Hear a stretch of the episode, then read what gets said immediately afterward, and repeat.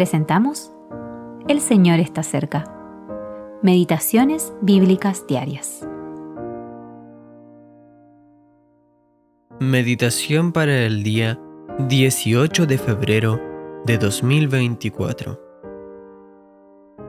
Pero tú eres el que me sacó del vientre, el que me hizo estar confiado desde que estaba a los pechos de mi madre.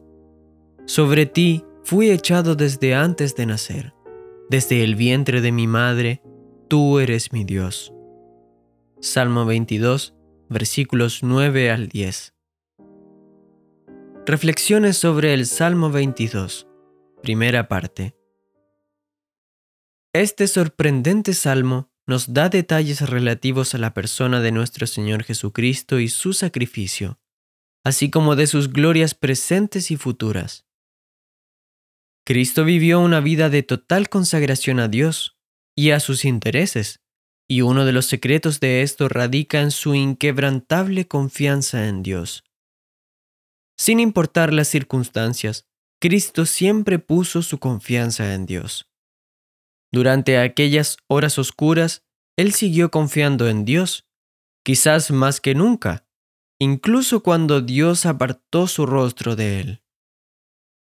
Sus enemigos se burlaron de su confianza en Dios, diciendo, Se encomendó a Jehová, líbrele él, sálvele, puesto que en él se complacía. Satanás sabía cómo apuntar al centro del asunto, tal como lo hizo durante la tentación en el desierto. Sin embargo, no pudo detener a nuestro Señor en su camino de obediencia.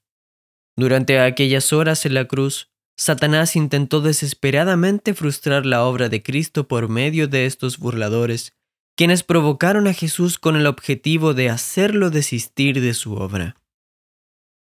Sin embargo, a pesar de su debilidad corporal y las terribles presiones que enfrentó durante esta lucha, nuestro Señor Jesucristo continuó poniendo su confianza en Dios. Lo había hecho desde el vientre de su madre, cuando María dio a luz a su primogénito.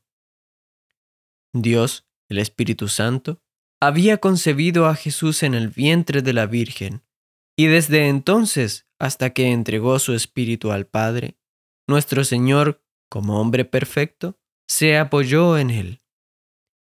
Así, con el poder del Espíritu Santo, Jesús mismo se entregó como el supremo sacrificio.